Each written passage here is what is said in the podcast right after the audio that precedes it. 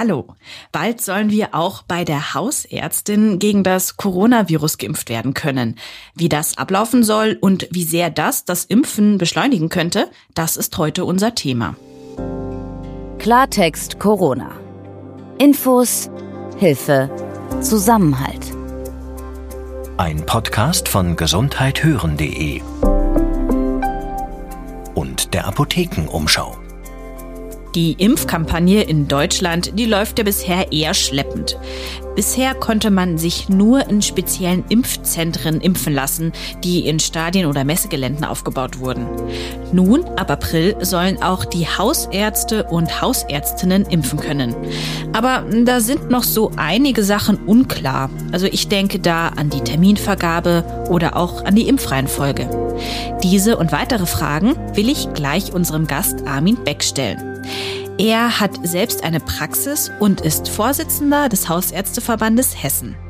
Mein Name ist Anja Kopf und heute ist Donnerstag, der 25. März 2021. Nun möchte ich also meinen heutigen Interviewgast begrüßen. Hallo, Herr Beck. Grüß Gott.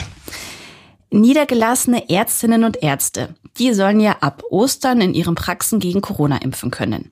Jetzt habe ich schon bei der Vorbereitung für diese Folge mehrmals von Verbandsvertretenen den Satz gehört, die Hausärzte sind bereit. Jetzt frage ich mich nur, was heißt denn genau dieses bereit? Also welche Vorbereitungen mussten getroffen werden? Oder sagen Sie, Impfen gehört sowieso zum Praxisalltag, da hat es eigentlich gar nicht viel Vorbereitung gebraucht? Also so viel Vorbereitung mussten wir eigentlich gar nicht machen. Wir warten letztlich äh, noch immer auf eine Impfstofflieferung. Ähm, die haben mittlerweile, weil die Patienten ja auch sensibilisiert sind, äh, Listen, die Buchformat entwickeln, also Ordner voll mit Menschen, die geimpft werden wollen. Ähm, der Impfstoff muss kommen. Nach den Aussagen jetzt in Hessen des hessischen Ministeriums würden wir den Impfstoff inklusive aller Zulieferungen, das heißt Spritzen, Ampullen, was man so braucht, letztlich für die Impfung mitgeliefert bekommen. Äh, einige Praxen haben das schon vorab sich besorgt, damit sie loslegen können. Meine eigene gehört dazu. Ähm, wir brauchen eigentlich wirklich nur noch das Zeug im Kühlschrank und dann legen wir morgen los. Morgen dürfen wir nicht, wenn wir Glück haben, dürfen wir am 6.4. loslegen. Sie haben jetzt auch gerade Kühlschrank gesagt, weil dieser Impfstoff, der muss ja auch gekühlt werden, also gerade der von BioNTech. Geht das in den Praxen eigentlich? Es gibt jetzt mehrere Bundesländer, in denen dieser Impfstoff auch in Hausarztpraxen verimpft wird als, als Versuch. Ähm, die Kollegen, die das jetzt schon machen, berichten, dass der tiefgekühlte, also bei minus 70 Grad kalte Impfstoff angeliefert wird, über Nacht in einen ganz normalen Kühlschrank mit einer äh, Regelmechanismus, sprich der soll zwischen 2 und 4 Grad haben. Das haben alle Praxen üblicherweise. Aufgetaut wird, am nächsten Morgen entsprechend verdünnt und vorbereitet wird und dann binnen sechs Stunden verimpft werden kann. Das ist sowohl in den Praxen klappt das wunderbar, als auch der Hersteller hat keine Einwände gegen das Verfahren. Mhm. Und Sie haben ja gerade auch von den ähm, telefonbuchdicken Wartelisten gesprochen, von Leuten, die anrufen und sagen, sie würden gerne geimpft werden. Das würde mich jetzt auch nochmal interessieren, wie da die Praxen das jetzt organisieren möchten mit dieser Anmeldung. Also ähm, muss ich dann da anrufen in meiner Hausarztpraxis und sagen, ich würde gerne geimpft werden oder meldet sich die Praxis bei mir? Ähm, da es ja anfänglich äh, noch zu einem deutlichen Mangel, man spricht von 20 Impfdosen pro Woche und Praxis, ähm, ausgehen wird, werden wir initial die Patienten anrufen beziehungsweise Impftermine von uns aus vorplanen. Ähm, nicht, dass irgendwie 100 Leute vor der Tür stehen und sie wollen jetzt geimpft werden. Das klappt nicht. Das mhm. heißt, wir werden in diesem, in der Situation des Mangels erstmal unsere Prioritär 1 äh, Patienten endlich impfen. Das sind üblicherweise die über 80-jährigen immobilen Menschen, die zu Hause leben, die äh, leider Gottes immer noch nicht geimpft sind, obwohl jetzt schon drei Monate ins Land gegangen sind. Und dann, wenn, wenn Impfstoff übrig ist, wir unsere Listen abarbeiten, entsprechend der Prioritätsliste, die da ist. Und erst wenn ähm, bei, jetzt sage ich mal was, bei, bei 20 Impfstoffen 17 bestellten Menschen kommen, dann drei übrig bleiben, dann würden wir die Prioritätsliste über Bord schmeißen und anrufen, wer um die Ecke wohnt, damit er geimpft wird, weil ein geimpfter Patient ist allemal besser wie weggeschmissener Impfstoff. Ähm, Sie haben ja eben diese, diese Priorisierung gerade auch angesprochen, ähm, weil momentan heißt es ja auch eben, dass Hausärztinnen und Hausärzte zwar angehalten sind, sich daran zu orientieren, aber dass man da so ein bisschen abweichen kann. Also zum Beispiel, wenn man weiß, man hat jüngere Personen, die Risikopatientinnen betreuen, ähm, dass die dann geimpft werden. Jetzt frage ich mich allerdings, ähm, bringt dann diese Priorisierungsliste noch etwas? Weil ähm, ja, die Befürchtung haben wir jetzt auch von einer Hörerin schon gehört, die uns geschrieben hat, die meinte, sie hat Angst, dass dann diejenigen geimpft werden und am schnellsten geimpft werden, die am meisten beim Hausarzt dann betteln und einfach ein bisschen penetrant nachfragen. Das denke ich nicht, dass das so passiert. Also nicht nervende Patienten werden zuerst geimpft, denn das führt ja letztlich dazu, dass, dass wir sozusagen unsere eigenen Regeln über Bord schmeißen würden. Mhm. Nein, wir werden tatsächlich äh, zunächst mal unsere Patienten, die tatsächlich einer größeren Gefährdung anstehen auf Krankheitsgrund. Und das ist dann wiederum faktisch egal, ob das ein 75-Jähriger, ein 67-Jähriger oder ein 56-Jähriger ist. Ein Tumorpatient äh, mit einer schweren Erkrankung kann auch mit 40 schwer krank sein und muss geimpft werden. Mhm. Das ist nicht die Frage. Die Frage initial ist für uns, dass wir mit den wenigen Impfdosen zunächst mal die vulnerablen Gruppen schützen. Und sobald, und das hat ja geheißen, dass wir ab Mai deutlich mehr Impfstoff zu erwarten haben, dass wir dann auch ähm, andere Impfszenarien in den Praxen haben können. Da hat Herr die KBV was von 100 Impfdosen pro Woche berichtet und dann kann man Impfnachmittage einführen und dann auch da müssen sich die Patienten letztlich einfinden und anmelden, sonst äh, kriegen sie ein Chaos in den Praxen. Aber das, glaube ich, können die Praxen gut organisieren. Das können sie ja auch sonst über, Weine, über die äh, Zeit, wenn wir ähm, Grippeschutzimpfungen machen, wird es genauso organisiert. Ähm, ich habe auch raus, das setzt ja auch voraus, dass jeder Mensch eine eigene Hausarztpraxis hat, mit der er irgendwie verbunden verbunden ist. Ähm, wie ist das denn, wenn Leute nicht wirklich einen, einen festen Hausarzt haben, der sich vielleicht auch bei einem melden kann oder wo ich sage, da rufe ich mal an und sage, ich wäre übrigens sehr interessiert an einer Impfung. Kann man dann äh, einfach irgendwo anrufen oder wie wird das dann jetzt mal so perspektivisch gedacht in einigen Monaten laufen? Ja, letztlich ist es ja so, dass wir in Deutschland kein klassisches Primärarztsystem haben. Das heißt, sie werden nicht dorf- oder straßenzugweise einem Arzt zugeordnet. Ähm, es gibt Patienten, die dieses Modell des Hausarztes sehr wohl ähm, pflegen und äh, Kontakt aufnehmen. Das kommt jeden Tag faktisch vor, dass sich Patienten vorstellen, sagen, sie würden gerne durch Umzug, durch ähm, Abgang des alten Kollegen oder was auch immer sich in den Praxen neu vorstellen. Aber natürlich gibt es eine Gruppe an Menschen, die ähm, auch ohne diese, diese Anbindung an eine Arztpraxis ähm, letztlich ja die ärztliche Versorgung sich selbst überlassen und dann auch selbst aussuchen, die denen wird nichts übrig bleiben. Die werden dann letztlich sich in den Praxen vorstellen müssen. Mhm, also das heißt, wir fangen jetzt erst oder Sie fangen jetzt erstmal an als Praxis, äh, die Leute aktiv zu kontaktieren, wo sie wissen, die gehören, sind die vulnerable Gruppe, die braucht jetzt eine Impfung und dann geht das über in, man selber muss aktiv werden und sagen, ich würde gerne geimpft werden. So ist es ja. Bei dem jetzigen Mangel ist es tatsächlich so, dass wir erst unsere äh, älteren Patienten, habe ich schon gesagt, äh, vorrangig impfen, damit das endlich aus der Welt ist. Ja. Und danach mit, mit viel mehr Impfstoff ist das eine offene Situation. Dann kann man das auch einfach herhandhaben. Und dann ist auch die Art und Weise des Impfens es ist ja doch ein bisschen mehr Aufwand, wie wenn ich eine feste Spritze bekomme, die, die sozusagen als Fertigarzneimittel im Kühlschrank liegt und einfach nur rauszunehmen ist. Hier haben wir ein bisschen mehr Aufwand und dann äh, ist auch ein bisschen mehr Erfahrung in den Praxen dann angekommen. Mhm.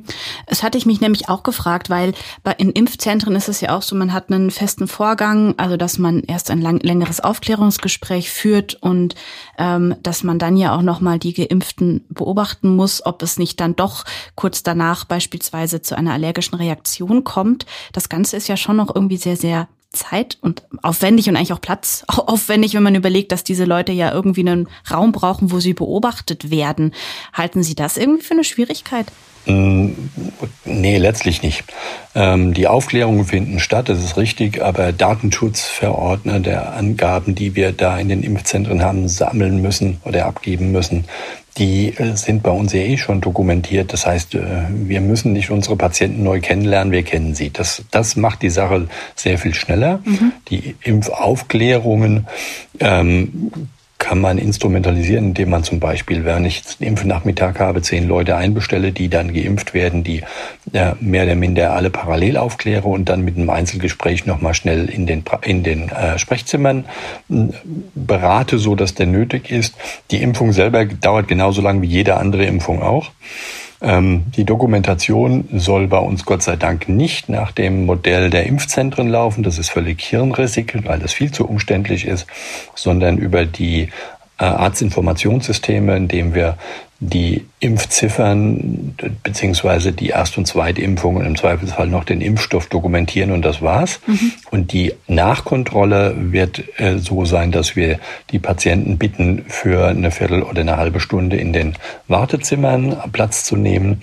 Ähm, dazu benötigen wir natürlich unser Personal, die da ein bisschen mit aufpassen, aber ähm, die Chance oder die Gefährdung ist, wenn man die Zahlen aus England sich betrachtet, sehr, sehr, sehr gering. Also schwere allergische Reaktionen sind dort äh, im Bereich von eins zu einer Million zu bewerten, also sehr selten. Und wenn, sind die Praxen vorbereitet, weil sie entsprechendes Material schon, ähm, also sprich die, die Adrenalinspritze schon in den Praxen haben, um, falls sowas ist, eine schwere allergische Reaktion auch blocken zu können.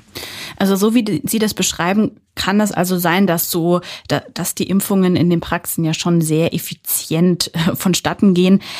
Was schätzen Sie denn, wie viel Menschen so durchschnittlich pro Woche in einer Praxis geimpft werden können, wenn wir jetzt keine Impfknappheit mehr haben und wenn sich das alles so ein bisschen eingespielt hat? Also die KBV hat ja da irgendwo Zahlen von fünf Millionen Impfungen pro Woche äh, hochgerechnet äh, mit, der, mit dem Punkt, es gibt ausreichend Impfstoff. Das wären 100 in der Woche pro Praxis und das ist ohne weiteres schaffbar dann, wir haben ja faktisch fünf Tage Sprechzeiten, das heißt, wir würden dann ähm, entsprechende Impftage oder Impfstunden über den Tagesverlauf einplanen und das ist in allermeisten Praxen nicht wirklich problematisch. Mhm. Heißt also auch, also ich hatte auch nochmal nachgeschaut gehabt, es gibt 50.000 Praxen in Deutschland und der Vorteil wäre ja auch, die sind ja überall verteilt, also in der Stadt und nicht so wie sie die Impfzentren an, am Stadtrand. Also ich erinnere mich hier an, in München, das ist im Messegelände, das ist recht weit außerhalb, das ist gerade für Leute, die eben nicht so mobil sind, die teilweise mit Taxis herangekarrt werden müssen, ja super aufwendig. Das heißt also, wenn man jetzt sagt, dass Hausarztpraxen impfen können, das ist das ja alles schon sehr beschleunigt. Haben Sie denn da auch noch mal Hochrechnungen, wie schnell das dann sein kann, dass dann alle, die geimpft werden möchten, durchgeimpft sind? Nee, also Hochrechnungen sind, glaube ich, mehr das Steckenpferd unserer Minister ähm, die jeden Tag neue anstellen und leider Gottes nichts Gescheites bei rauskommt. Ähm, wenn die KWV recht hat mit den 5 Millionen, wir haben 83 Millionen Menschen, nehmen wir mal an, im Mai klappte das, dann könnten sie ja faktisch binnen zwei Monaten 20, 40 Millionen Menschen impfen. Ähm, zurzeit sind wir, glaube ich, mit Achenkrach bei, bei unter 10 Prozent für die Erstimpfung quer Deutschland. Mhm. Also nochmal in der Größenordnung von vielleicht knapp acht. Das wäre eine riesige Zahl binnen sehr kurzer Zeit. Hängt letztlich tatsächlich in der Impfstofflieferung. Ich glaube, die Praxen kriegen das hin. Ähm, wie schnell wir dann fertig sind, hängt natürlich auch davon ab. Auch das ist ja so ein bisschen Statistik. Wer will sich alles impfen lassen? Kriege ich die, die Abdeckung, die wir brauchen, von über 70 Prozent. Aber das liegt ja an uns. Das liegt letztlich an den Patienten. In äh, Niedersachsen und Bayern und Baden-Württemberg, da sind ja jetzt auch schon Pilotprojekte ähm, angelaufen, um zu testen, wie das mit den Impfungen in den hausärztlichen Praxen funktioniert. Haben Sie denn da so ein bisschen Einblick, wie das gelaufen ist, wo es da was gut gelaufen ist, aber wo es vielleicht auch schon irgendwie Probleme gab, die man vielleicht auch jetzt schon hätte beseitigen können? Also von wirklichen Problemen ist mir nichts bekannt. Ich habe mit den Kollegen in Baden-Württemberg gesprochen, die das so machen, wie ich es Ihnen vorhin geschildert habe. Also in der Situation des Impfstoffmangels äh, nicht das Ad libitum angeboten, sondern die Patienten einbestellt. Und das klappt wohl sehr, sehr gut und das bleibt da auch nichts übrig. Und ähm, die, die kommen damit gut klar. Ich nehme an, dass die bayerischen Kollegen ähnliche Erfahrungen haben. In Niedersachsen auch. Bei uns in Hessen ist ja dieser Versuch der ähm, 50 Praxen, die über die Impfzentren gesteuert werden, jetzt beginnend am Laufen. Ähm, wahrscheinlich, wenn die Impfungen auch unproblematisch laufen, der Dokumentationsaufwand, der allerdings durch die Impfzentren definiert wird, der ähm, macht eigentlich den Praxen mehr Arbeit und hält den gesamten Impfverlauf eigentlich mehr auf, wie das notwendig wäre. Aber das ist ja eh nur ein Versuch mit 10.000 Impfdosen. Das wird sich in den nächsten Tagen eh erledigen. Mhm. Der Verband der Hausärzte, der hatte ja auch schon von Anfang an kritisiert, äh, dass man die Impfungen ja eigentlich viel, viel schneller in die Hand von Hausarztpraxen hätte legen können. Ähm, das hat auch ein Hörer gefragt, der wissen wollte, warum das denn nicht von Anfang an möglich war und warum man dann 80-Jährige in ein Impfzentrum eben fahren musste, das 20 Kilometer entfernt ist, also eben super umständlich, wie es vorher schon erwähnt hatte. Ähm, wenn Sie jetzt rück rückblickend schauen, machten denn die Impfzentren so zumindest für den Anfang eigentlich Sinn oder hätte man das vielleicht anders aufziehen müssen? Also die Impfzentren wurden, Sie erinnern sich, so Mitte des Monats Dezember gegründet, ähm, um dann so um die Weihnachtszeit, ich glaube am 27. und 28. wurde der erste Impfstoff in diesen Impfzentren verimpft. Mhm. Ähm, die initiale Gedanken waren ja, äh, quer Hessen sind es glaube ich 28, in Deutschland weiß ich es nicht, sehr große Areale, wo dann viele Menschen bis zu 1000, bis zu 2000, abhängig von der Größe des Impfzentrums am Tag geimpft werden. Und ähm, die Realität hat gezeigt, dass das äh, faktisch nie stattfand. Ähm, die Impfzentren sind äh, große Dinosaurier. Ähm, wenn das theoretisch so klappen würde, und dann hätte vielleicht am Anfang ein gescheiter Logistiker dahin gehört, der das Ganze gesteuert hätte, mhm.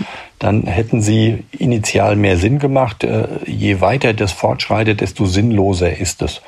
Die Garantie für die Impfzentren mit den 2,25 Millionen Impfdosen für bis zum September, äh, die ist aus unserer Sicht sinnlos, weil die Patienten werden mit den Füßen abstimmen. Sie werden letztlich fragen, lieber Doktor, wenn du die erste oder zweite Impfung machen kannst, dann mach du die.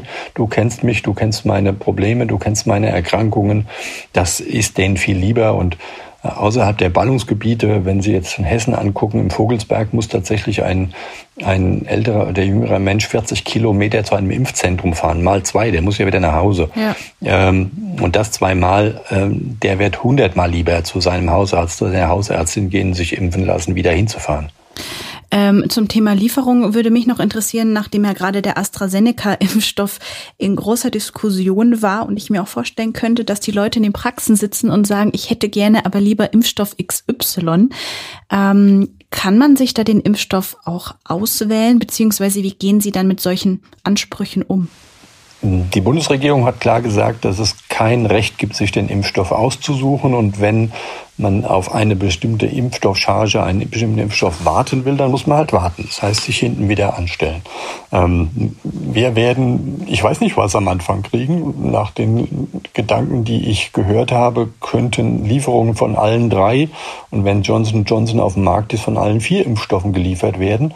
Ähm, wir raten unseren Patienten auch jetzt, wenn Sie eine Chance haben, einen, Impf, einen Impftermin zu bekommen, und das ist nahezu egal, von welchem Impfstoff, sollen Sie sich impfen lassen, weil der, der Schutz des AstraZeneca-Impfstoffs ist nicht weltbewegend schlechter wie der Schutz von anderen Impfstoffen.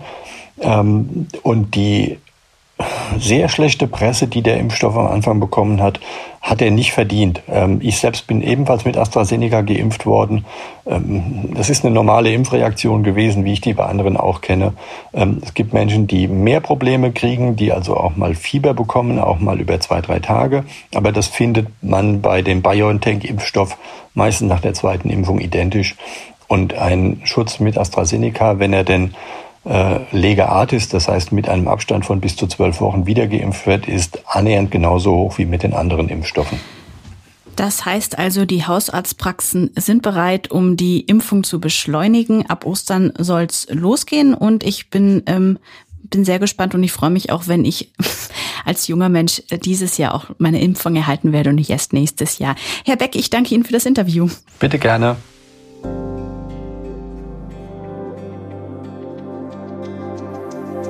Wenn Sie übrigens mehr über eines der Impfpilotprojekte in einer Hausarztpraxis wissen wollen, darüber hat ein Kollege von mir geschrieben und einen Internisten aus Osnabrück interviewt.